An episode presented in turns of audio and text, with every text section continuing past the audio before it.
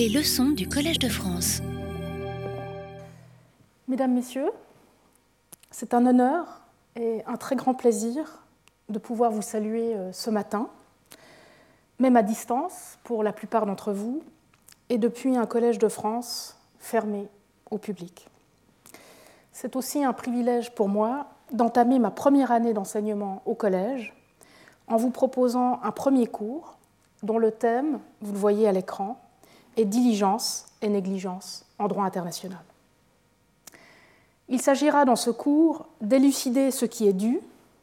à qui et par qui en droit international en vertu de ce qu'on appelle la diligence due, et à l'inverse, de mieux saisir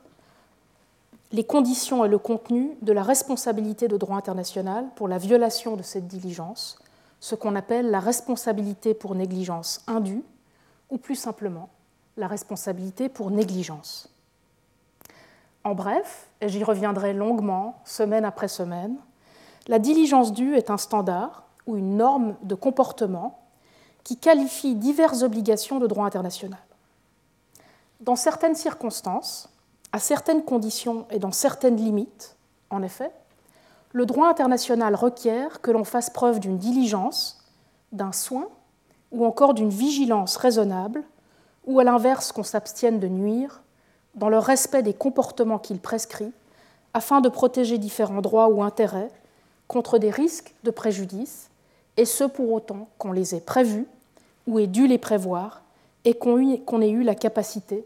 nécessaire de le faire. Il ne s'agit pas là, contrairement à ce que l'on dit parfois, par abus de langage ou par facilité, d'un devoir de vigilance ou de diligence générale, et donc d'une obligation de ne pas nuire à part entière, mais bien d'une norme de comportement qui se greffe sur une autre obligation de droit international et la qualifie en une obligation de X ou de ne pas X avec diligence due. C'est le cas des obligations de droit international de garantir, qui ne sont pas des obligations de résultat, pardon, c'est-à-dire des obligations de garantir un résultat donné, mais bien plutôt des obligations de comportement, c'est-à-dire des obligations de s'efforcer de manière diligente, comme des obligations de prévenir, de protéger ou de coopérer. La diligence due joue d'ailleurs désormais un rôle central dans l'identification et la qualification de nombreuses nouvelles obligations de prévention de certains risques puis de protection et de coopération contre leurs conséquences. Comme vous le savez peut-être, ce premier cours devait se tenir au printemps 2020. Et nous sommes au printemps 2021. Il a dû être reporté pour cause de pandémie.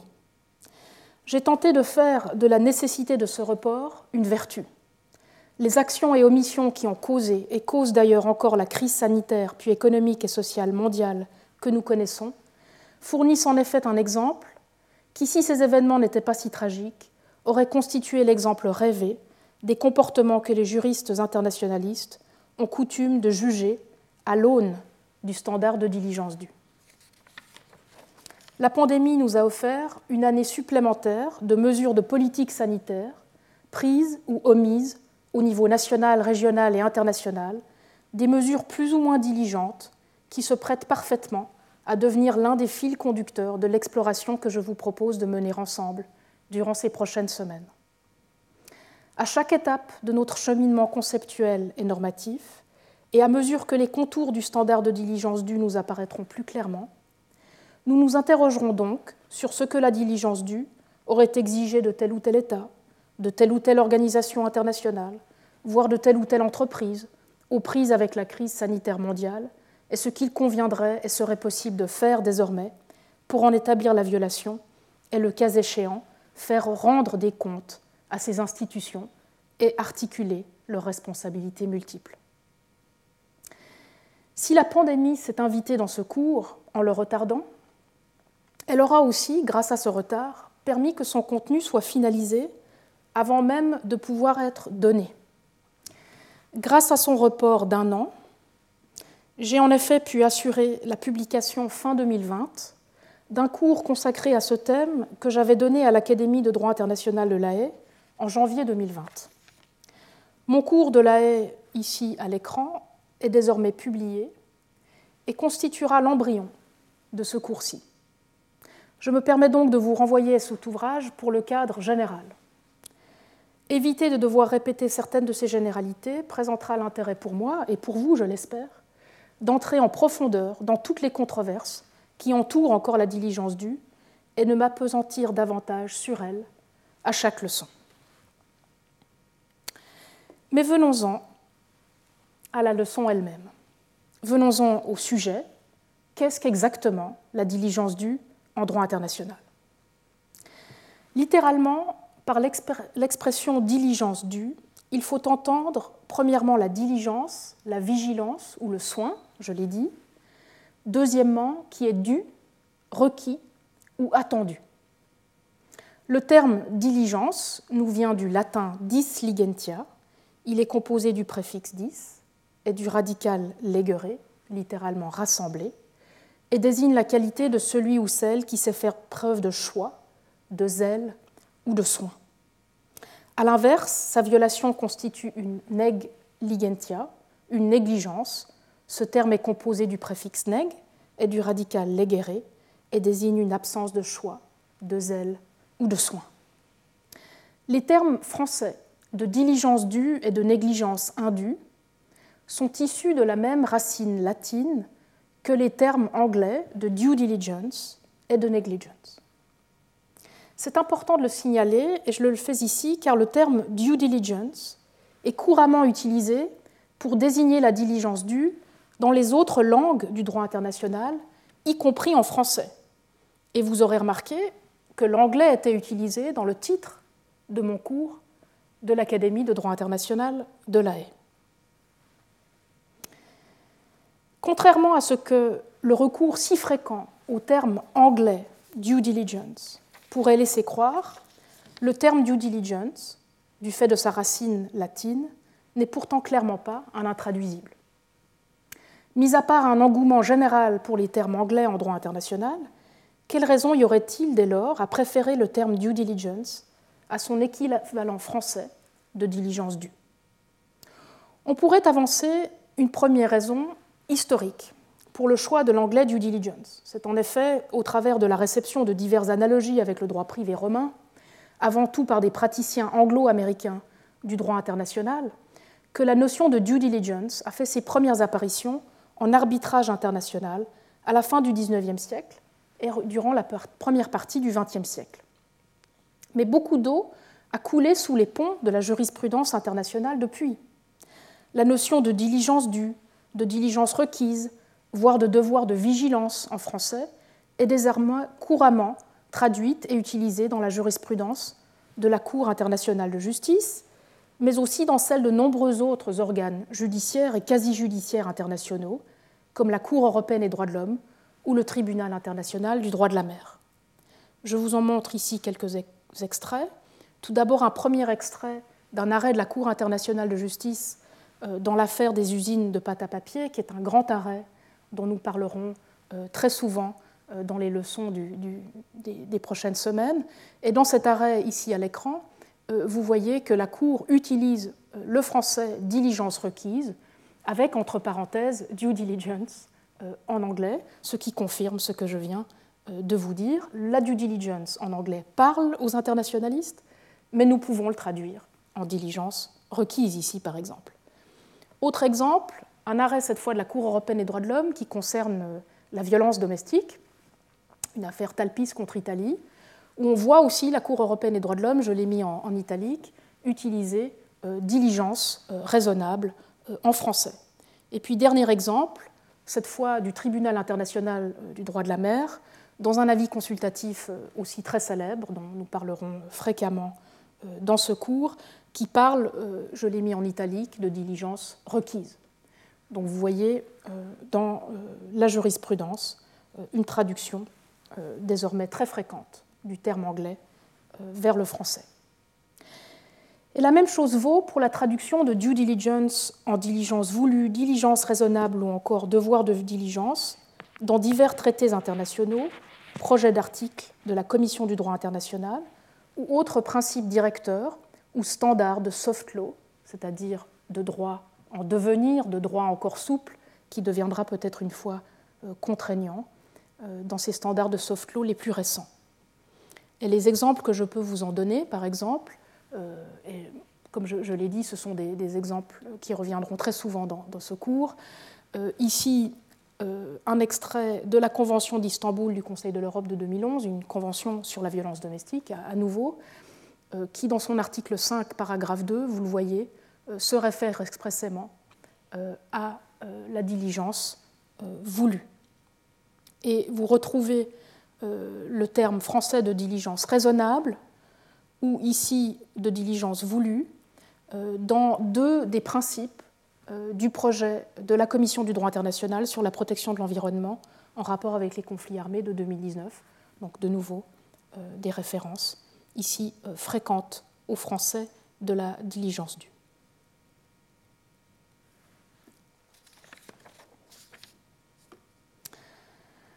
Si le français de diligence due est utilisé par la jurisprudence désormais, s'il est utilisé dans les traités, dans les projets de la Commission du droit international et dans le soft law, il est aussi, et c'est important de le dire, utilisé dans la plupart des discussions académiques générales de la diligence due, puisque ces publications sur la diligence due, jusqu'à récemment, se sont tenues principalement dans les langues latines du droit international, que sont le français, l'italien ou l'espagnol. D'ailleurs, cet intérêt plus soutenu des juristes latins et notamment des juristes francophones, pour la diligence due en droit international, pourrait s'expliquer pour deux raisons. D'une part, par le fait que le droit interne français, italien ou encore espagnol de la responsabilité civile, mais aussi publique, est fondé en partie sur la faute. Les juristes internationalistes formés ou actifs dans ces régimes se sont donc montrés davantage intéressés par la question de la faute en droit international de la responsabilité et s'y sont emparés, en l'absence de cette faute, de ressources comme la diligence due pour la saisir. D'autre part, deuxième explication de, cette présence, de cette grande présence du français euh, dans le, traitement académique de la diligence due, le droit anglo-américain de la responsabilité civile et publique par extension et la théorie du tort law, étant désormais dominé par une lecture économique du droit, ces penseurs n'abordent plus la négligence que sous l'angle de la gestion et de la minimisation des risques, ce qui rend la diligence due en droit international beaucoup moins intéressante à leurs yeux, ou du moins sous l'angle d'un standard normatif de comportement raisonnable que j'adopterai ici, plutôt que sous l'angle euh, d'un modèle de gestion ou de minimisation des risques. Le mystère de la référence désormais très répandue au terme anglais de due diligence, et je plaide coupable dans toutes les autres langues du droit international, dont le français, demeure donc entier en fait, ce recours systématique à l'anglais en la matière n'est pas seulement curieux, mais aussi problématique. Il doit en effet être considéré comme un obstacle supplémentaire, à mon avis, à la clarification conceptuelle et normative de la diligence due. C'est ce que nous verrons dans la section sur la diligence due en droit international des droits de l'homme, et notamment lorsque nous aborderons la question du respect des droits de l'homme par les entreprises multinationales, mais aussi en droit international économique et notamment financier, voire de lutte contre la corruption.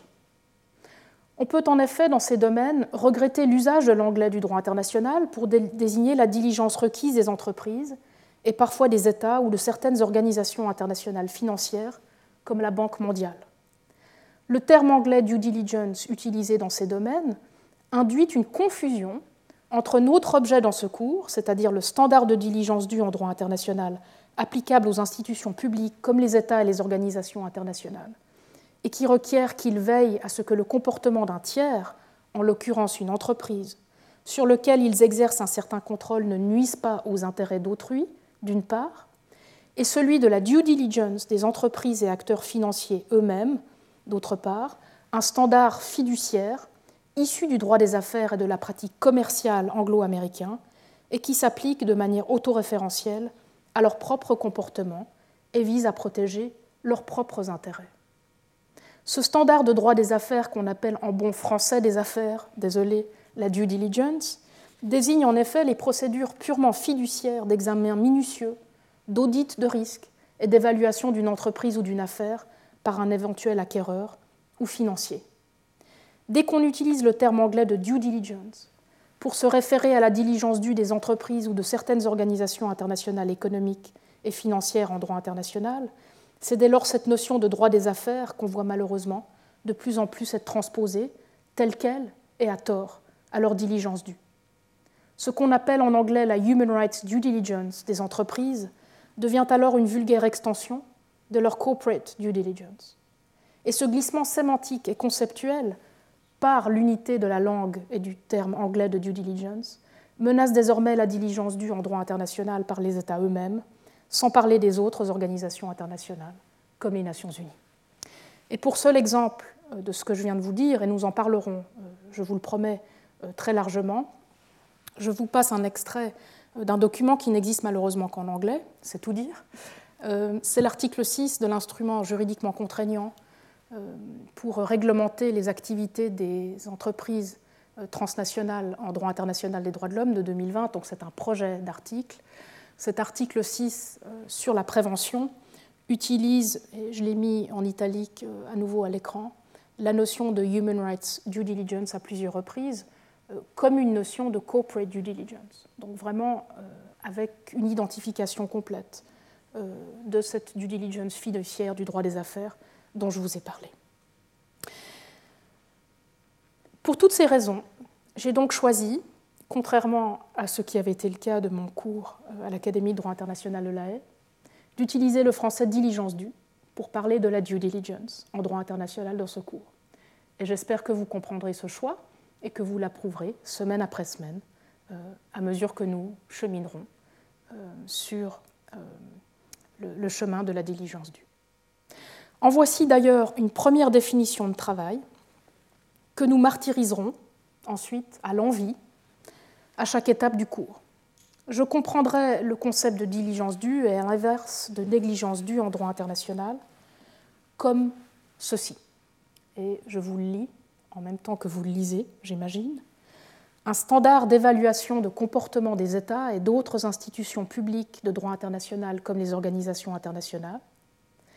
le plus souvent greffé sur une obligation primaire de comportement, généralement une obligation positive de prévention, de protection ou de réparation, mais pas uniquement, mais parfois aussi considérée par abus de langage comme une obligation de comportement en soins, qui les oblige à faire preuve de soins, et donc aussi à l'inverse à ne pas nuire, en adoptant des mesures raisonnables, aptes à protéger les droits et intérêts d'autres États, d'autres organisations internationales ou de ressortissants nationaux ou étrangers, contre les risques de préjudice habituellement importants, causés par des tiers, ressortissants nationaux ou étrangers, autres États ou organisations, voire des phénomènes naturels, situés sur le territoire ou du moins sous la juridiction ou encore le contrôle des États ou organisations débiteurs, et pour autant que ces derniers aient prévu ces risques de préjudice ou aient dû les prévoir, et qu'ils aient eu la capacité d'intervenir, et dont la violation constitue donc une négligence indue ou illicite. Une longue définition, très sinueuse, j'espère que vous me le pardonnerez, mais vous verrez qu'elle nous sera utile. Euh, à chaque étape, et j'y reviendrai constamment, puisque ces différents éléments constitueront euh, les objets des différentes leçons de secours. Alors pourquoi s'intéresser à la diligence due en droit international aujourd'hui? De prime abord, en effet, si l'on se fie aux différents exemples que je vous ai donnés, la diligence due semble être un standard bien établi en droit international. On pourrait donc penser que tout a été dit sur ce standard si bien établi Eh bien, ça n'est pas le cas. Le standard est bien établi, c'est vrai, mais ce standard a été peu étudié ou trop peu étudié. C'est ce qu'on confirme d'ailleurs depuis la fin du XIXe siècle,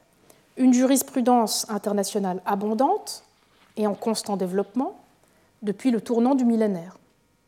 On en trouve désormais mention de la diligence due, directe mais aussi indirecte, depuis les années 90 dans quelques traités internationaux et dans différents projets de codification du droit international, sans parler de la diffusion très intense de la diligence due depuis les années 2000 dans le champ du soft law, c'est-à-dire ce droit souple dont je vous ai parlé à l'instant.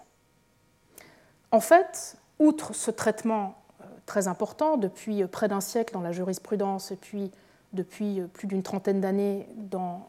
les traités et ensuite différentes codifications, la diligence due est une notion encore plus ancienne que le droit international moderne. Elle nous accompagne depuis fort longtemps puisqu'elle remonte au droit antique et notamment au droit privé romain, comme nous le verrons dans la prochaine leçon, et on la retrouve dès lors sous de multiples formes dans de nombreuses traditions juridiques occidentales contemporaines. En droit international, comme nous le verrons dans la prochaine leçon, c'est d'ailleurs aux analogies au droit privé romain que l'on doit sa première réception, notamment dans les écrits d'auteurs comme Ugo Grotius, Alberico Gentili ou Emer de Vatel.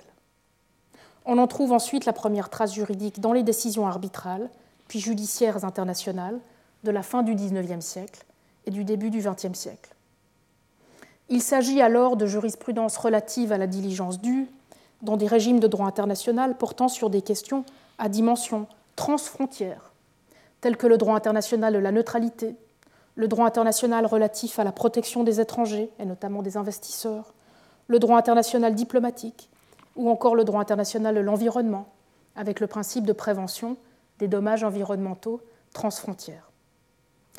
Généralement, en outre, à l'époque, c'est en lien avec la responsabilité de l'État, et en particulier sa responsabilité en rapport aux faits de personnes privées, que se pose, et aujourd'hui encore d'ailleurs, la question de la diligence due. Mais progressivement, le champ d'application de la diligence due s'est étendu à de nombreux autres risques de préjudice, et donc à de nombreux autres régimes du droit international irrelatifs. Aujourd'hui, on retrouve la diligence due dans des régimes applicables à des situations sans dimension transfrontière, voire parfois même sans dimension territoriale, parce qu'applicables aux communs, spatiaux ou maritimes. On mentionnera ici le droit international des droits de l'homme, le droit international pénal, le droit international humanitaire, le droit international du désarmement, le droit international de la santé, le droit international de la mer, le droit international des cours d'eau, ou encore le droit international des investissements ou du commerce, et tout récemment le droit international de la cybersécurité. Sans parler du rôle de la diligence due dans un nouveau domaine du droit international spécifique aux catastrophes, qui rassemble différents principes et obligations de prévention et de protection diligente, le droit international des catastrophes. Et par ce développement et cette extension à ces nouveaux domaines du droit international, eh la diligence due trouve aussi à s'appliquer aujourd'hui à d'autres sujets que les États, et notamment aux organisations internationales, voire même, au dire de certains, à certaines personnes juridiques, collectives ou morales, voire à des institutions privées, comme les entreprises. Elle s'applique même parfois indépendamment du fait des personnes privées, et notamment en rapport aux faits d'autres États ou d'organisations internationales, voire de phénomènes naturels. Les bénéficiaires de la diligence due, eux aussi, ont changé et se sont étendus. Ils ne sont plus déterminés comme autrefois, uniquement par référence à leur citoyenneté, nationale ou étrangère, ni même à leur situation sur le territoire d'un État en particulier. Certains considèrent même aujourd'hui que la diligence due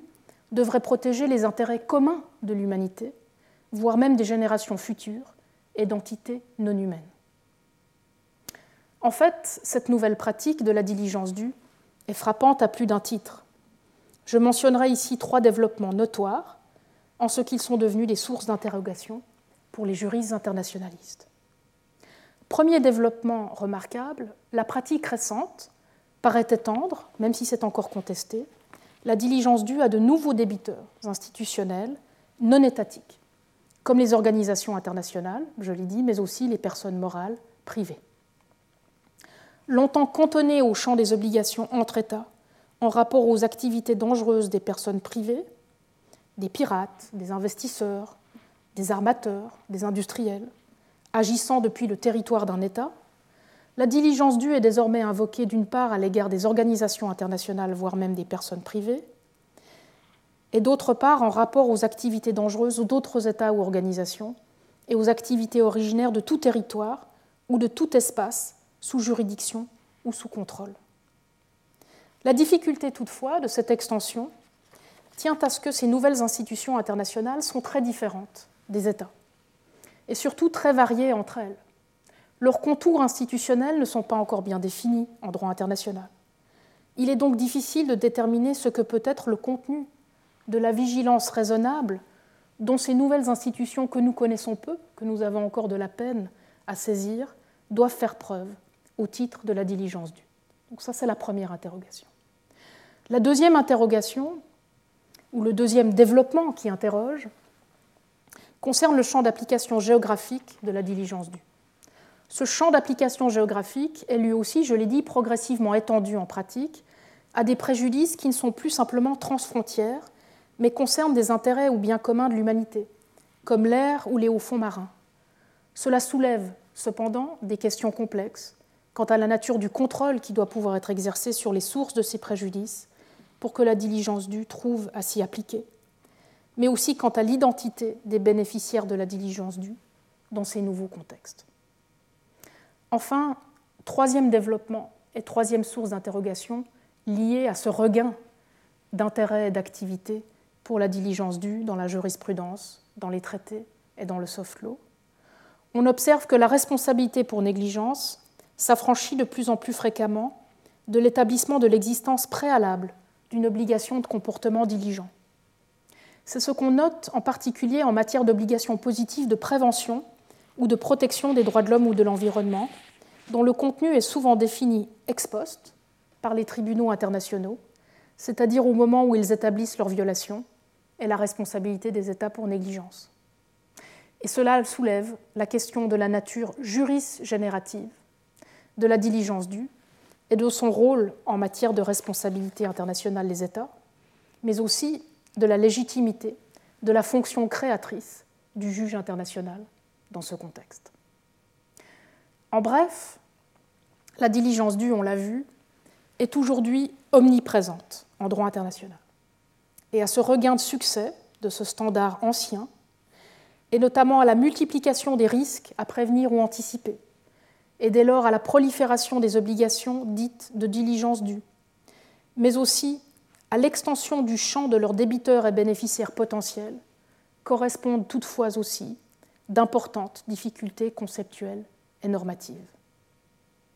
Alors de prime abord, une telle indétermination de la structure normative et du contenu du concept de diligence due peut surprendre de la part d'un principe si bien établi et répandu en droit international.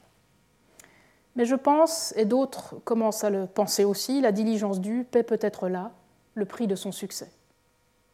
Ainsi y recourt-on désormais pour désigner de manière interchangeable et très fluide un principe, un standard, une norme, voire même un devoir ou une obligation à part entière.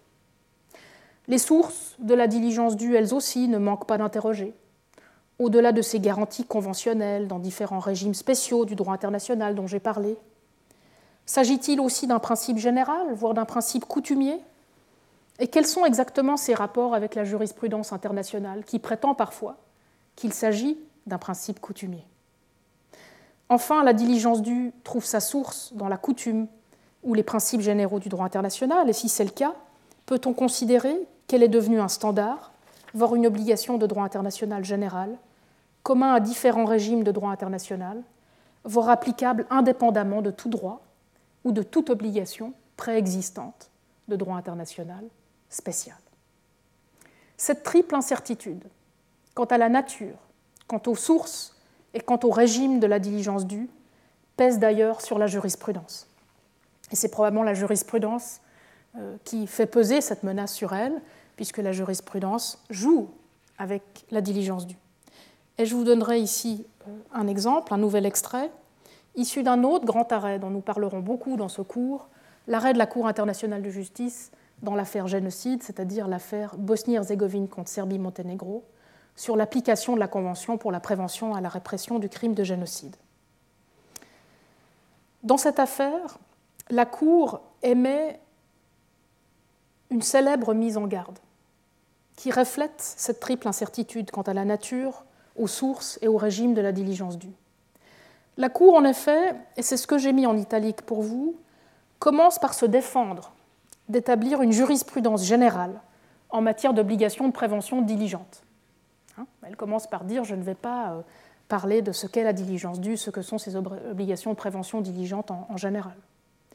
Mais si vous lisez l'extrait jusqu'au bout, si vous avez la patience de le faire, eh bien vous verrez que la Cour n'exclut pas, quelques lignes plus bas, d'avoir recours à ce qu'elle dénomme les règles de droit dont la portée dépasse le seul domaine. C'est-à-dire qu'elle n'exclut pas qu'il existe des règles de droit générales qui dépassent le domaine des obligations de prévention du génocide en droit international pénal et dans la Convention euh, sur la répression du crime de génocide. Donc on voit bien que dans le même extrait, la Cour internationale de justice se débat, ou en tout cas présente, cette ambivalence de la diligence due qui est à la fois spéciale et générale. C'est dans le cadre de cette pratique récente, assez mouvante et indéterminée, que sont d'ailleurs apparues les premières critiques de la diligence due. Les académiques ne sont pas les seuls à l'observer et à se dire c'est étrange, tout ceci est très, incertain, on ne sait pas très bien quelle est la nature, quelles sont les sources et le régime de la diligence due. Non, les États aussi, ceux qui pratiquent et ceux qui sont obligés par le droit international, ont commencé à critiquer la diligence due et je me contenterai d'en mentionner trois de ces critiques ici. Elles portent sur la généralité, la flexibilité et l'universalité de la diligence due. Première critique, certains s'inquiètent des sources de la diligence due en droit international. Ces États, principalement, mettent en cause la nature obligatoire de la diligence due, ou du moins son caractère général, et notamment coutumier en droit international il refuse toute extension du standard de diligence due à d'autres régimes spéciaux de droit international que ceux dans lesquels la diligence due est expressément prévue. D'autres objections, deuxièmement, mettent en cause le contenu de la diligence due comme étant trop indéterminé. Ils craignent que ce standard de comportement dit raisonnable n'accorde une marge d'appréciation trop vaste aux États, voire aux juges internationaux chargés de juger de la négligence éventuelle de ces derniers. Il propose dès lors de la rendre plus spécifique, notamment par le biais de l'adoption de différents standards technoscientifiques et procéduraux à respecter, ce qui soulève à son tour toute la question de la standardisation du droit international et de la procéduralisation de ses obligations. On gagnerait certes en précision, en spécification, mais on perdrait en appréciation et on perdrait toute la force normative de l'appréciation du raisonnable. Enfin, troisièmement, d'autres critiques considèrent au contraire que la diligence due est un standard entièrement relatif, qui doit pouvoir varier d'un État à l'autre et d'une région à l'autre. Ils refusent de reconnaître tout contenu minimal universel au standard de diligence due en droit international. Au risque sinon, dit-il, disent-ils, de soumettre certains États, habituellement les plus pauvres, ou habituellement ceux du Sud, ou des Suds, à l'impérialisme des autres États, habituellement les plus riches, et ceux des Nord. Non pas uniquement à leur impérialisme normatif ou culturel, disent-ils, comme en droit international des droits de l'homme, mais aussi à leur impérialisme technoscientifique, notamment en droit international de l'environnement, où la diligence due a pris, je l'ai dit, la forme de standards et de procédures technoscientifiques. Est-ce dire dès lors, pour citer le juriste italien Riccardo Pisillo Mazzeschi que la diligence due serait passée d'un concept à l'origine un peu mystérieux et utilisé avec une certaine modération par les juristes internationalistes à un concept totalement surévalué, voire même surutilisé. Eh bien, c'est la question que je me suis posée et à laquelle j'ai prévu de répondre dans ce cours, puisque l'objectif de ce cours pour répondre à cette question et de dresser un état critique de la pratique de la diligence due en droit international. Il s'agit de le faire notamment par référence à ces équivalents de droit interne privé et public comparé de la responsabilité, mais aussi en articulation avec d'autres notions connexes de droit international, que sont le devoir de ne pas nuire et le devoir de prévention, que l'on retrouve beaucoup en droit international de l'environnement, ou encore le principe de précaution qui est rapproché de la diligence due. Et enfin, le principe de bon voisinage, dont nous parlerons aussi euh, fréquemment. Il convient en effet, premièrement, de déterminer si un tel principe standard et ou obligation de diligence due existe bien en droit international général, de présenter ce qui pourrait constituer son régime minimal général, puis d'examiner ensuite ses spécificités dans différents régimes choisis du droit international. Par ailleurs, si le rôle exact du standard de diligence due en droit interne de la responsabilité civile et publique, tant nationale que comparée, est difficile à situer entre un standard de qualification du contenu d'une obligation primaire de comportement, d'une part, et un standard d'évaluation du respect de ces obligations au sein du régime de responsabilité, d'autre part, c'est l'opposition entre duty of care et standard of care d'autre part. C'est d'autant plus le cas en droit international de la responsabilité. En effet, les auteurs de la codification du droit international de la responsabilité, au début des années 2000, euh, dans le projet euh, d'article sur les responsabilités de l'État pour faits illicites de 2001, les auteurs de cette codification du droit, et notamment les derniers rapporteurs de la Commission du droit international, ont soigneusement éliminé toute trace d'éléments subjectifs, fautifs, en renvoyant la question de la faute, et donc de la négligence indue, au champ des obligations primaires. Il conviendra deuxièmement dès lors aussi dans ce cours de clarifier la place désormais largement officieuse et irritante que la diligence due occupe aujourd'hui encore en droit international de la responsabilité, tant général que dans différents régimes spéciaux de la responsabilité internationale. Il s'agira notamment d'examiner son rapport à la question de l'attribution de comportement et de responsabilité, à la question de la causalité et de la répartition des responsabilités entre plusieurs États ou plusieurs organisations internationales, puis à la répartition des réparations en cas de comportement négligent de plusieurs États ou de plusieurs organisations internationales. En conclusion, ce cours est conçu comme un véritable cours de théorie du droit international au service de sa pratique. Il présente la pratique de la diligence due tout en l'interprétant, la justifiant, la critiquant et la systématisant. Plus généralement, le recours accru à la diligence due, ici recensé dans la pratique récente du droit international, constituera aussi une bonne occasion pour nous de réfléchir ensemble à l'état du droit international et à l'avenir de l'ordre institutionnel international qui peut se lire, je pense, en filigrane dans le développement auquel nous assistons d'une responsabilité internationale pour négligence. En effet, comme nous le verrons dans la prochaine leçon déjà,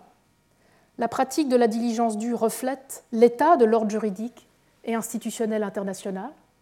Elle y réagit, elle y remédie, mais elle porte aussi les stigmates de l'état de cet ordre institutionnel et juridique international. Alors, quels sont les exemples les plus actuels du potentiel de la diligence due en droit international et dès lors des bénéfices de l'effort de clarification du standard de diligence due que je proposerai dans ce cours? Quels sont, si l'on devenait un petit peu plus concret, les domaines et les questions dans lesquels la diligence due a un potentiel? Eh bien, j'en ai déjà mentionné quelques exemples qui auront su vous intéresser en fonction de vos intérêts propres. Euh, j'ai parlé de violence domestique, euh, j'ai parlé d'environnement, euh, j'ai parlé de génocide. Donc en fonction de vos intérêts, certains de ces exemples vous auront déjà, j'imagine, stimulé. Mais j'en prendrai ici trois en profondeur. La diligence due dans le cadre des opérations de paix des Nations Unies, la diligence due liée aux cyberattaques et la diligence due en cas d'urgence de santé publique mondiale. Tous trois illustrent, je pense, l'actualité de la diligence due son potentiel, mais aussi l'importance de sa clarification en droit international. Alors je commencerai avec un premier exemple, la diligence due des Nations Unies dans le cadre du maintien de la paix. Les Nations Unies, comme toutes les organisations internationales, n'ont que très peu d'obligations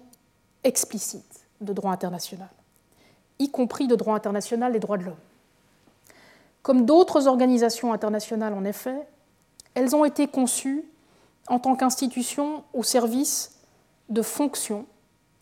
ou de compétences qui leur ont été déléguées par les États. L'idée qu'elles puissent nuire dans le cadre de ces fonctions n'a tout simplement pas été envisagée à l'origine.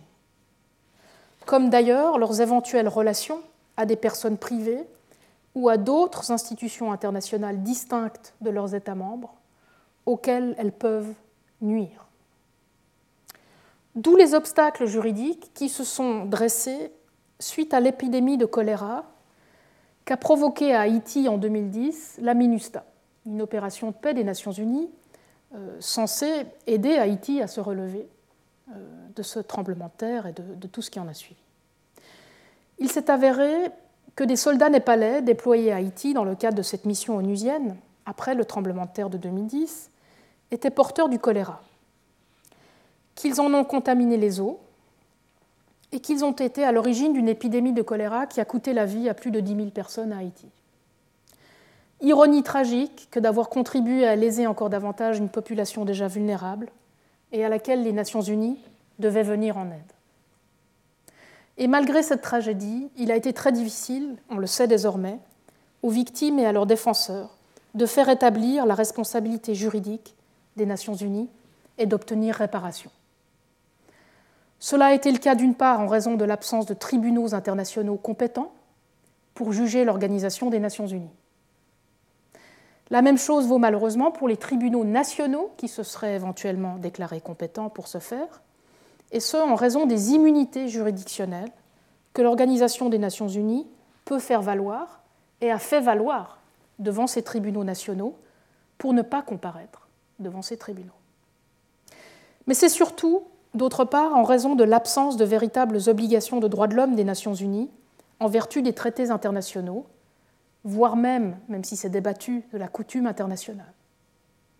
Comment établir la responsabilité d'une institution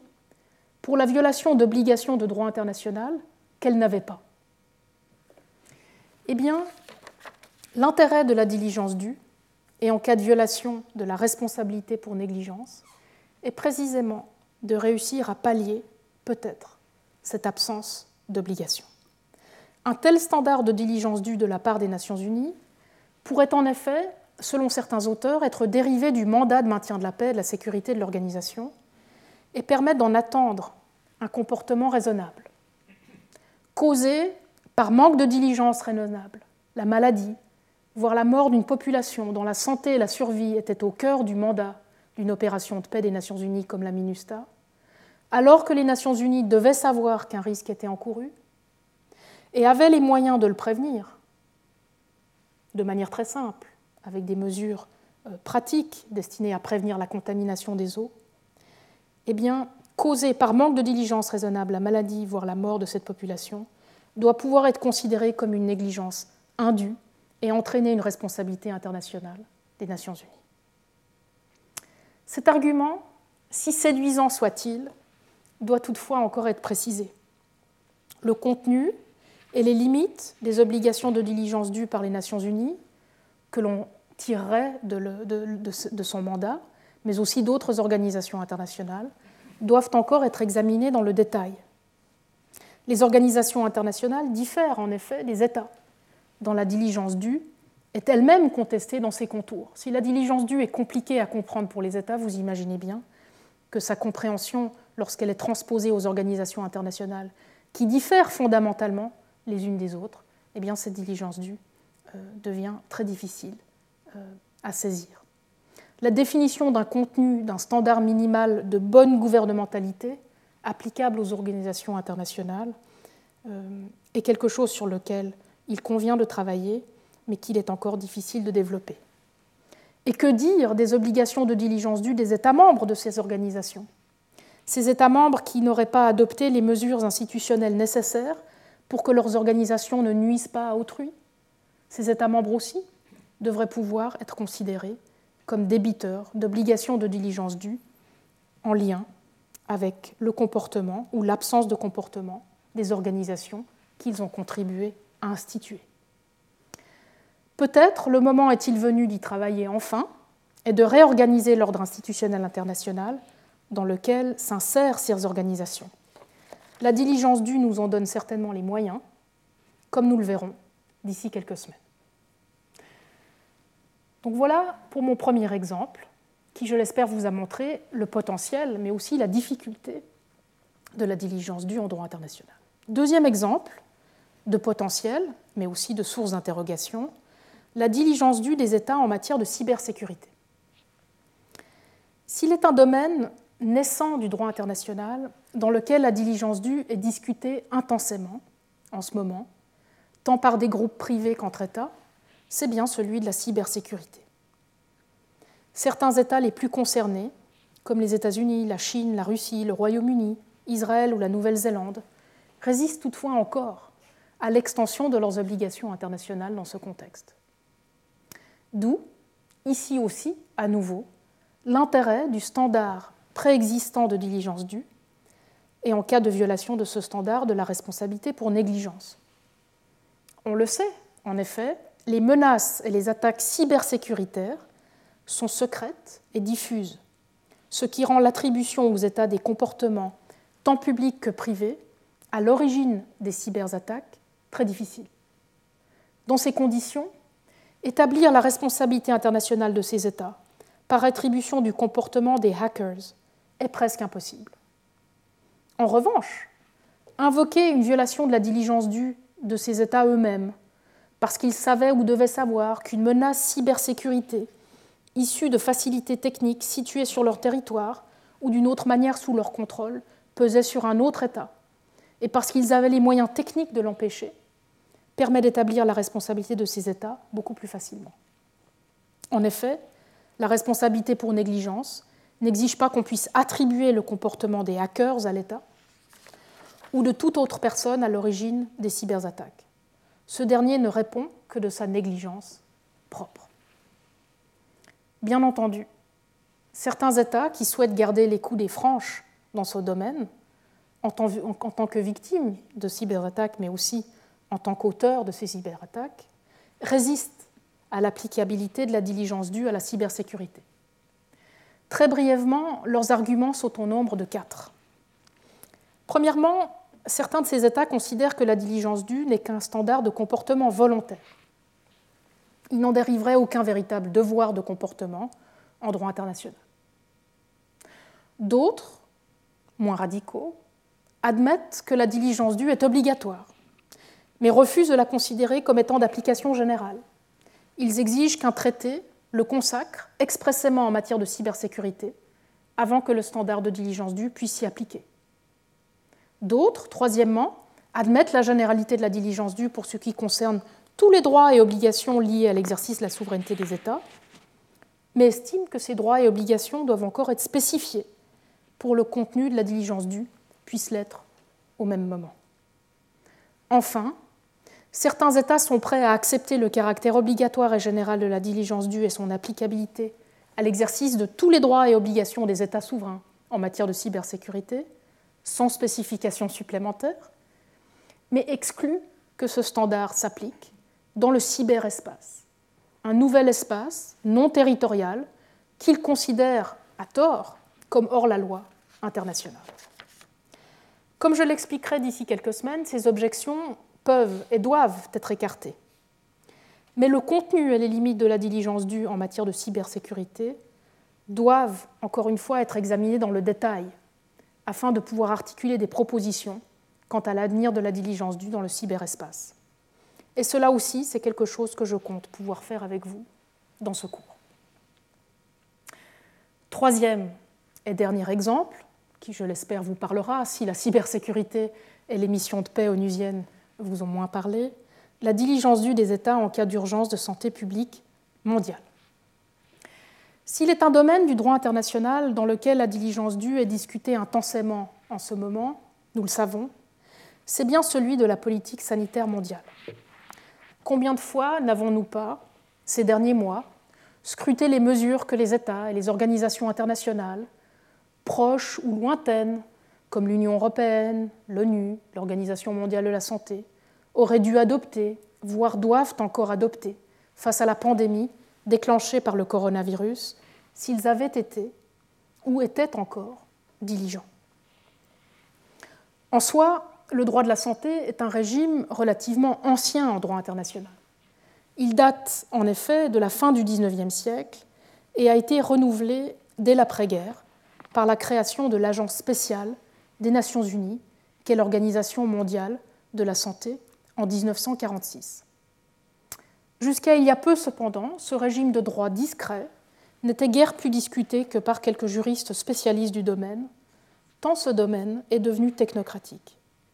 Au lieu d'aborder la santé mondiale comme un objet politique, le plus politique qui soit, nous le vivons chaque jour, hein, comme un objet politique à gouverner par le droit et par la délibération entre représentants légitimes des peuples du monde, les États membres de l'Organisation mondiale de la santé ont en effet peu à peu délégué sa gouvernance à des experts scientifiques mais aussi aux aléas de la générosité des mécènes. Aujourd'hui, le droit international de la santé est à nouveau sous le feu des projecteurs, et ce d'autant plus qu'il comprend, notamment dans le règlement sanitaire international adopté par l'OMS en 2004, diverses obligations de comportement, et notamment de surveillance, de notification, d'information et de vérification d'éventuels signes d'une urgence de santé publique de portée internationale. Toutes ces obligations sont en fait des obligations de diligence due et doivent être respectées avec la vigilance requise. Et elles s'appliquent en cas d'urgence de santé publique mondiale, ce qui était précisément le cas, selon l'OMS, de la pandémie déclenchée par la Covid-19. À nouveau, dans ce domaine aussi, c'est le standard de diligence due qui est au cœur des débats et qui a tiré le droit international de la santé de sa somnolence. Si la responsabilité pour négligence est devenue si pertinente en matière de politique sanitaire mondiale, et surtout suite à une pandémie d'échelle mondiale, c'est que, comme évoqué en matière de cybersécurité, la, responsabilité pour négligence permet d'éviter les questions complexes d'attribution de comportement d'un organe ou d'une personne privée à un État, et notamment de causalité, que l'origine diffuse, tant privée que publique, et tant nationale que transnationale d'un virus, pose forcément pour l'attribution de comportement et de responsabilité à un État en droit international. Mais de nombreuses questions doivent encore être résolues avant que nous puissions euh, avoir recours à la diligence due pour euh, avancer dans le domaine euh, du droit international de la santé. Et je n'en mentionnerai que trois ici, nous aurons l'occasion d'y revenir dans le détail dans l'une des leçons. Premièrement, la complexité de la santé publique mondiale en tant que question politique et juridique, et non pas simplement scientifique et médicale. L'une des tentations à éviter, en effet, serait maintenant de vouloir étoffer le standard de diligence due en droit international de la santé sur le modèle de ce que nous avons fait en droit international de l'environnement, c'est-à-dire sur le modèle des obligations et principes diligents de prévention et de précaution, et généralement d'anticipation des risques dans le domaine de l'environnement. L'erreur, en particulier, je pense, serait de construire la diligence due en matière sanitaire exclusivement autour de la mesure et de l'anticipation scientifique des risques et de la connaissance de ces risques, puis de procéduraliser et standardiser le respect de la diligence due sous forme de mesures d'évaluation d'impact sur la santé et de données chiffrées. En bref, ce que la première réponse à cette pandémie aura démontré, en effet, et nous avons une année pour nous en rendre compte, c'est combien nous gagnerions à l'avenir à ne pas construire la question de la santé humaine uniquement comme une question sécuritaire. Nous l'avons fait en matière d'environnement et nous en payons aujourd'hui le prix en matière de diligence due. Il devrait en aller de même de l'avenir de la diligence due dans le domaine de la santé. Deuxièmement, la santé publique mondiale en tant qu'intérêt et responsabilité commun. La santé est l'un de ces intérêts et responsabilités communs, comme l'environnement, qu'il n'est pas possible pour chaque État de protéger diligemment sans instaurer une coopération institutionnelle internationale. Dans ces domaines, le bon gouvernement, à l'aune duquel la diligence due est mesurée, ne peut donc pas se limiter au bon gouvernement national. Ou plus exactement, le bon gouvernement national se doit aussi d'être mondial à la fois et de ce fait solidaire. Sinon, il ne peut être un bon gouvernement national. Et pourtant, l'identification et la spécification du contenu de ces obligations de coopération institutionnelle internationale diligente, obligations qui pèsent déjà sur chaque État, tout comme leur répartition entre ces différents États, en sont encore à leur premier balbutiement. Ce sont là parmi les questions les plus passionnantes à résoudre aujourd'hui en droit international contemporain, en droit, en droit de la santé, en droit de l'environnement ou en droit de l'homme. En droit international de la santé, ces obligations de coopération institutionnelle portent d'ailleurs aussi sur l'organisation de l'OMS elle-même par ses États membres. L'organisation a montré ses limites institutionnelles en 2020, je l'ai dit,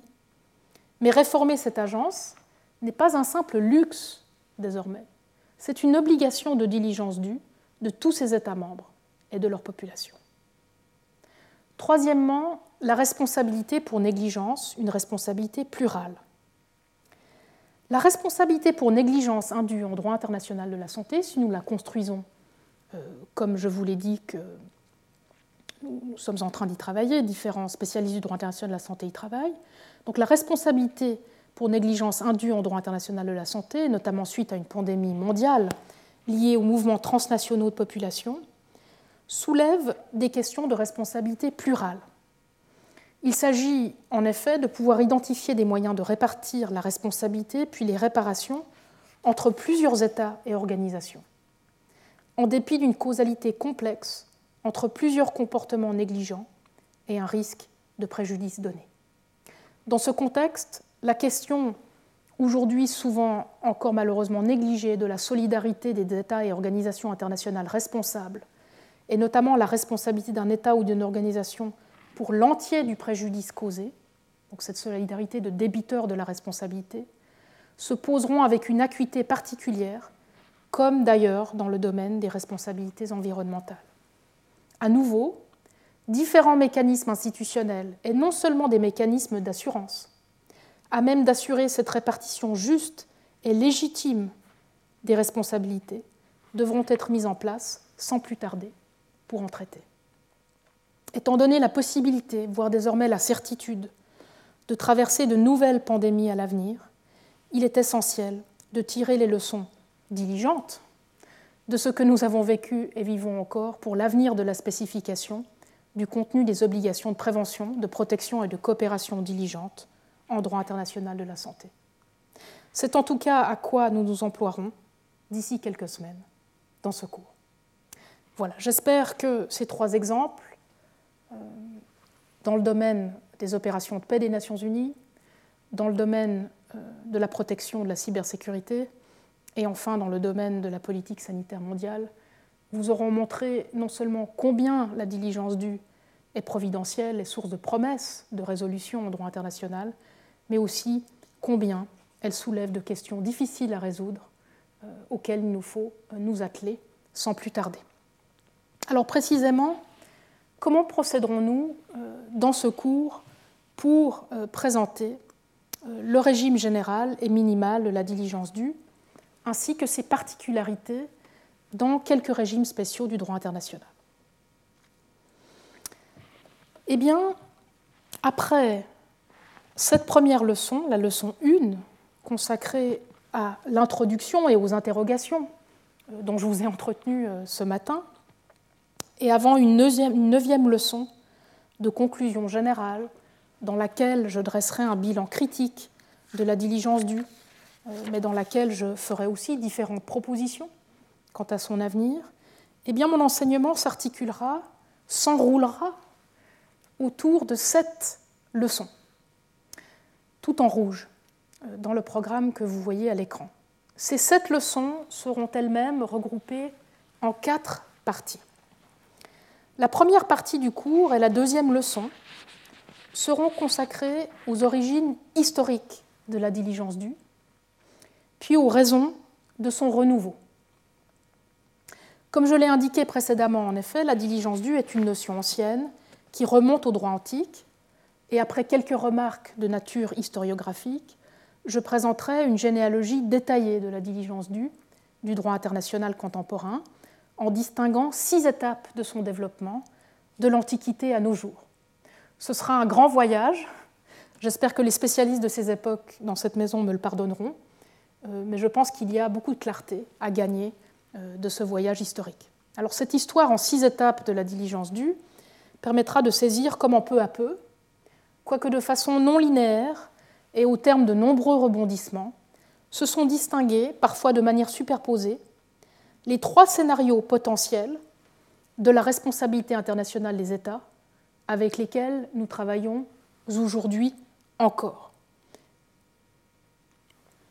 Ces trois scénarios potentiels sont, d'une part, la responsabilité stricte ou collective de l'État par attribution de tout acte individuel commis par ses ressortissants ou des personnes situées sur son territoire sans égard à sa faute ou aux actes de ses organes, du simple fait que ces personnes sont ses ressortissants. Deuxième scénario, une responsabilité de l'État uniquement par attribution de l'acte d'un organe officiel. Et entre deux, une responsabilité de l'État en cas de violation de sa diligence due à l'égard de personnes sous son contrôle. Et nous verrons que ces trois scénarios nourrissent l'histoire de la responsabilité publique ou collective euh, en Occident depuis l'Antiquité. Ce n'est qu'en retraçant, je pense, les différentes étapes de l'évolution de la diligence due au travers de l'histoire du droit international qu'on peut saisir non seulement l'hybridité de son régime actuel, mais aussi son potentiel d'application à de nouveaux régimes de droit international, comme la cybersécurité, voire aussi, à de, à de nouvelles institutions du droit international, comme euh, les organisations internationales, mais peut-être aussi les entreprises multinationales. J'expliquerai euh, ensuite les différentes formes que, que prend le renouveau de la diligence due en droit international, tant dans la pratique que dans son traitement académique, et nous nous interrogerons sur les raisons précises de ce renouveau et leur lien à l'état de l'ordre juridique institutionnel international. Suivront ensuite une deuxième partie du cours et les troisième et quatrième leçons que vous voyez ici à l'écran. Ces troisième et quatrième leçons seront consacrées au régime général de la diligence due en droit international. Nous y traiterons notamment de sa nature, de ses fondements ou justifications, de ses sources, régimes, de son champ d'application personnel, matériel, géographique, temporel, de ses conditions, de son contenu, de sa variabilité, de ses limites toute une liste, tout un menu euh, qui nous permettra d'aborder, de saisir au mieux ce régime général de la diligence due. Nous examinerons plus particulièrement, et c'est ce qui a donné le titre aux leçons 3 et aux leçons 4, nous examinerons plus particulièrement ce qu'implique le test du raisonnable dans l'évaluation de la diligence due, et dans ce contexte traiterons de la question de l'universalité du raisonnable, de l'universalité du bon gouvernement en droit international. Nous parlerons aussi de la justification de la diligence due, qui émane, je vous l'expliquerai déjà euh, dans la prochaine leçon, mais beaucoup, beaucoup plus en détail dans la leçon 4, de la justification de la diligence due qui émane de l'égalité de souveraineté ou de contrôle des États, et de la possibilité de transférer cette justification à d'autres institutions internationales que l'État, dans un ordre institutionnel international caractérisé par la multiplicité d'institutions. Le régime général de la diligence due qui sera présenté est issu d'une comparaison de la pratique du standard dans différents régimes spéciaux de droit international. C'est en effet grâce à l'étude croisée de la jurisprudence internationale, étant donné le rapport intense qui existe entre la diligence due et le raisonnement du juge, que ce travail d'identification du régime général minimal de la diligence due procédera. Nous évoquerons donc, par la force des choses, et nous l'avons déjà fait ce matin, certains grands arrêts qui ont fait le droit international de la diligence due. Il s'agira d'identifier des traits communs, y compris des variables communes, à même de constituer un régime minimal et général de la diligence due en droit international. Mais rien dans cette section, dans cette deuxième partie du cours, ne préjugera bien sûr de la possibilité de variation et de spécification de la diligence due pour le reste au sein des régimes spéciaux. C'est bien ça la complexité et l'intérêt de la diligence due. C'est d'avoir et de présenter une certaine commonalité, mais aussi de varier pour le reste d'un régime à l'autre. Nous aborderons ces spécificités d'ailleurs plus tard dans le cours, dans quelques régimes spéciaux du droit international. La troisième partie du cours et les cinquième et sixième leçons aborderont la deuxième phase de la pièce de la diligence due en examinant le rôle de la diligence due en droit international de la responsabilité des États et des organisations internationales. Comme je l'ai expliqué en effet tout à l'heure, et j'y reviendrai, hein, parce que c'est vraiment quelque chose d'absolument fascinant, tant en droit interne de la responsabilité qu'en droit international. Comme je l'ai expliqué tout à l'heure, la diligence due a une double nature. C'est à la fois un standard de qualification du contenu d'une obligation primaire de comportement, d'une part, et un standard d'évaluation du respect de ces obligations au sein du régime de responsabilité d'autre part. Et cette double nature entraîne des difficultés conceptuelles importantes. Ces difficultés sont encore plus importantes en droit international de la responsabilité toutefois. En effet, je l'ai dit, intentionnellement exclu des règles dites secondaires du droit international de la responsabilité par la Commission du droit international il y a une vingtaine d'années, le standard et l'obligation de diligence due ont été refoulés, c'est vraiment d'un refoulement qu'il s'agit, ont été refoulés au royaume des règles primaires et au domaine des obligations du droit international. Et pourtant, nous le verrons, elles continuent à hanter le royaume des règles secondaires et de la responsabilité internationale. La diligence due et les obligations de diligence due ne trouvent pas entièrement leur place dans le domaine des règles primaires et des obligations de droit international, comme le confirme la résilience et le rôle spécifique de la diligence due dans toute la jurisprudence internationale en matière de responsabilité pour négligence. Ces cinquième et sixième leçons chercheront donc à illustrer le rôle essentiel que joue encore la diligence due en lien à trois questions du droit international de la responsabilité pour négligence. Les conditions, le contenu et la mise en œuvre de la responsabilité des États et des organisations internationales. Nous, traiterons notamment, c'est ce qui donne le titre euh, à chacune des leçons dans cette partie du cours, nous traiterons notamment des questions de causalité complexes et de réparation différenciée que soulève la diligence due, y compris en cas de responsabilité plurale, mais aussi des questions épineuses de délimitation de la responsabilité pour négligence, de la responsabilité pour complicité. Enfin, la quatrième et dernière partie du cours et ses septième et huitième leçons traiteront des spécificités de la diligence due dans quatre régimes spéciaux de droit international, en droit international de l'environnement, et par comparaison avec le premier, dans le régime naissant du droit international de la cybersécurité, puis en droit international des droits de l'homme et dans le régime qui s'était engourdi, mais qui s'est soudain réveillé et devenu si pertinent, du droit international de la santé. L'objet de ces deux dernières leçons sera d'examiner les variations entre régimes spéciaux qui résistent à la comparaison et à la convergence. Les spécificités de ces régimes spéciaux qui tombent hors du régime général et minimal commun de la diligence due. Les spécificités de la diligence due y répondent en effet aux circonstances particulières des droits ou intérêts protégés par chacun de ces régimes et au type de menaces qui pèsent sur eux. Elles tiennent donc aux spécificités des obligations que la diligence due qualifie. Les raisons qui ont présidé au choix de ces quatre régimes spéciaux en particulier, parce qu'il a bien fallu faire un choix, eh les raisons qui ont présidé à ce choix tiennent d'une part à l'ancienneté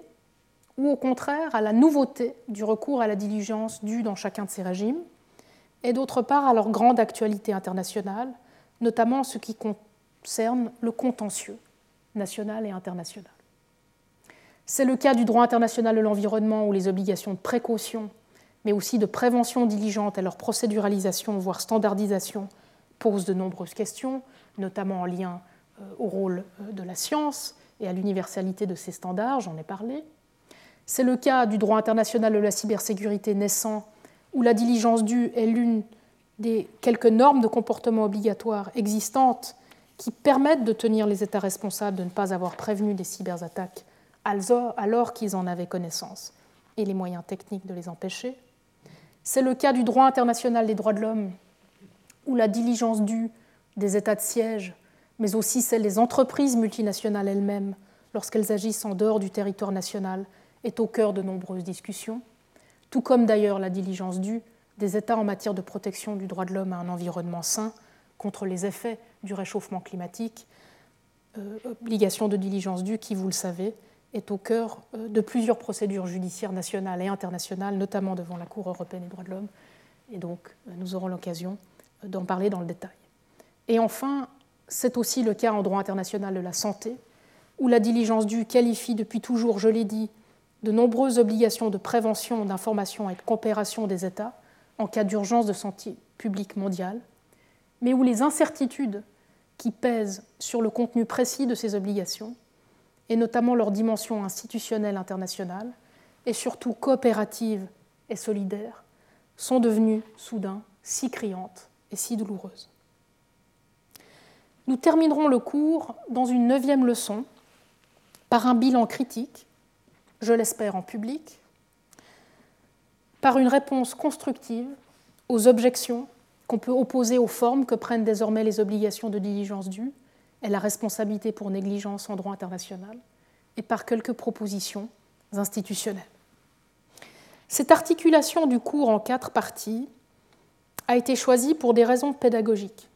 C'est notamment le cas de la séparation dans l'exposé entre obligation primaire et responsabilité, donc entre la partie 2 et la partie 3,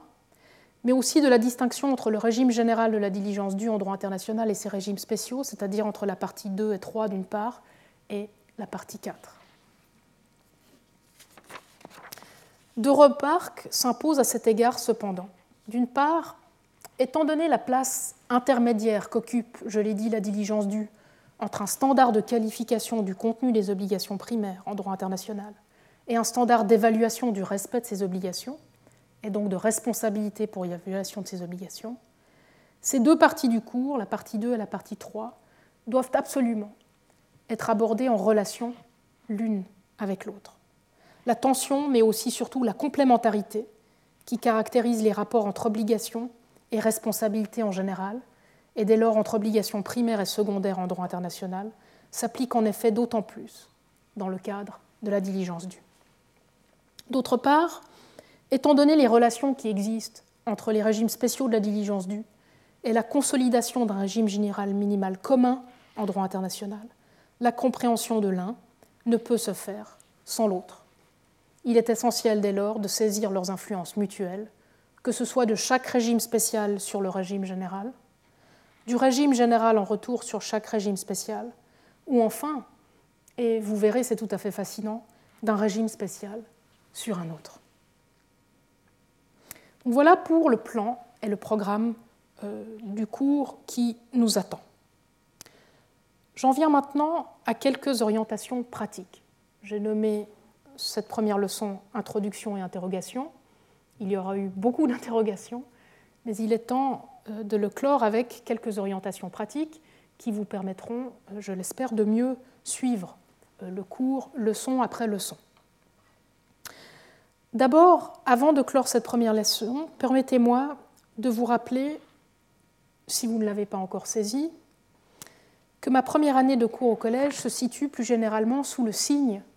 de la responsabilité internationale des institutions publiques. Vous aurez compris et saisi combien de fois le terme responsabilité a été prononcé ce matin, et certainement vous aurez saisi dès lors pourquoi j'ai placé ce cours et toute l'année sous le signe de la responsabilité internationale des institutions publiques, c'est-à-dire le régime de droit international qui permet de faire répondre les États et les organisations internationales de la violation du droit international. C'est ainsi que le colloque qui clora cette première année académique, les 24 et 25 juin prochains,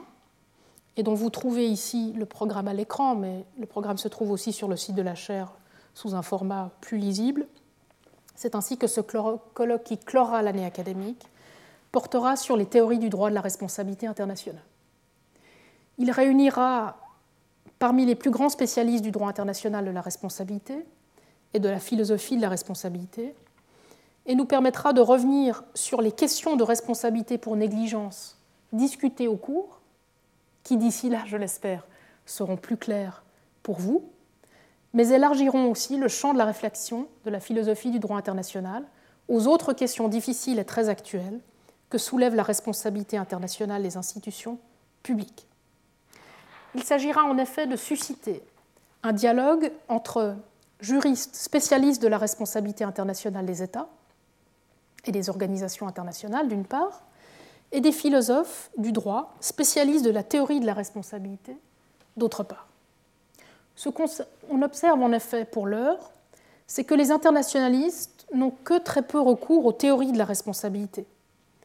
et au droit national comparé de la responsabilité publique lorsqu'ils interprètent le droit de la responsabilité internationale.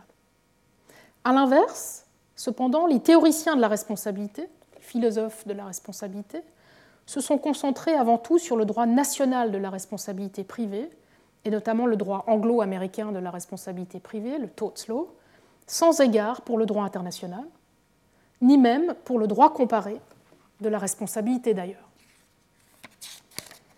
Cette première rencontre entre juristes et philosophes de la responsabilité publique en droit international s'articulera autour de trois questions. La distinction entre responsabilité internationale publique et privée, la distinction entre responsabilité internationale individuelle et collective, et la distinction entre responsabilité internationale pour faute et sans faute, trois questions qui hantent ce cours-ci sur la diligence due. Enfin, un tour du monde comparatif du concept de responsabilité publique dans différentes traditions juridiques du monde viendra enrichir nos débats et nourrir, je l'espère, le contenu d'un futur droit commun de la responsabilité publique, tant nationale qu'internationale. Pour le reste, je vous invite à souscrire, si vous ne l'avez pas encore fait, à la liste de diffusion de la chaire que nous avons nommée Antigone, pour des raisons que je vous laisse découvrir, liste dont vous trouvez le lien URL ici à l'écran. Euh, et vous trouverez d'ailleurs le lien vers cette liste de diffusion sur le site internet de la chaire. Si vous vous inscrivez à cette liste de diffusion, vous pourrez recevoir toutes nos informations euh, sur les activités de la chaire, ce qui vous permettra euh, de rester à jour. Dans la prochaine et deuxième leçon, que nous enregistrerons cet après-midi, qui correspondra aussi à la première partie du cours, je vous présenterai les origines de la diligence due en droit international, ainsi que les différentes raisons de son renouveau et ce qu'elle révèle de l'état de l'ordre juridique et institutionnel international. Puisque si la diligence due, je l'ai dit, réagit à l'état de l'ordre juridique international, permet d'y remédier, elle emporte aussi, je l'ai dit aussi, les stigmates. Je vous remercie de votre attention, de votre participation ici pour quelques-uns que je remercie très chaleureusement, mais aussi euh, à distance, et vous souhaite une très bonne fin de semaine. Merci. Retrouvez tous les contenus du Collège de France sur www.colège-2-france.fr.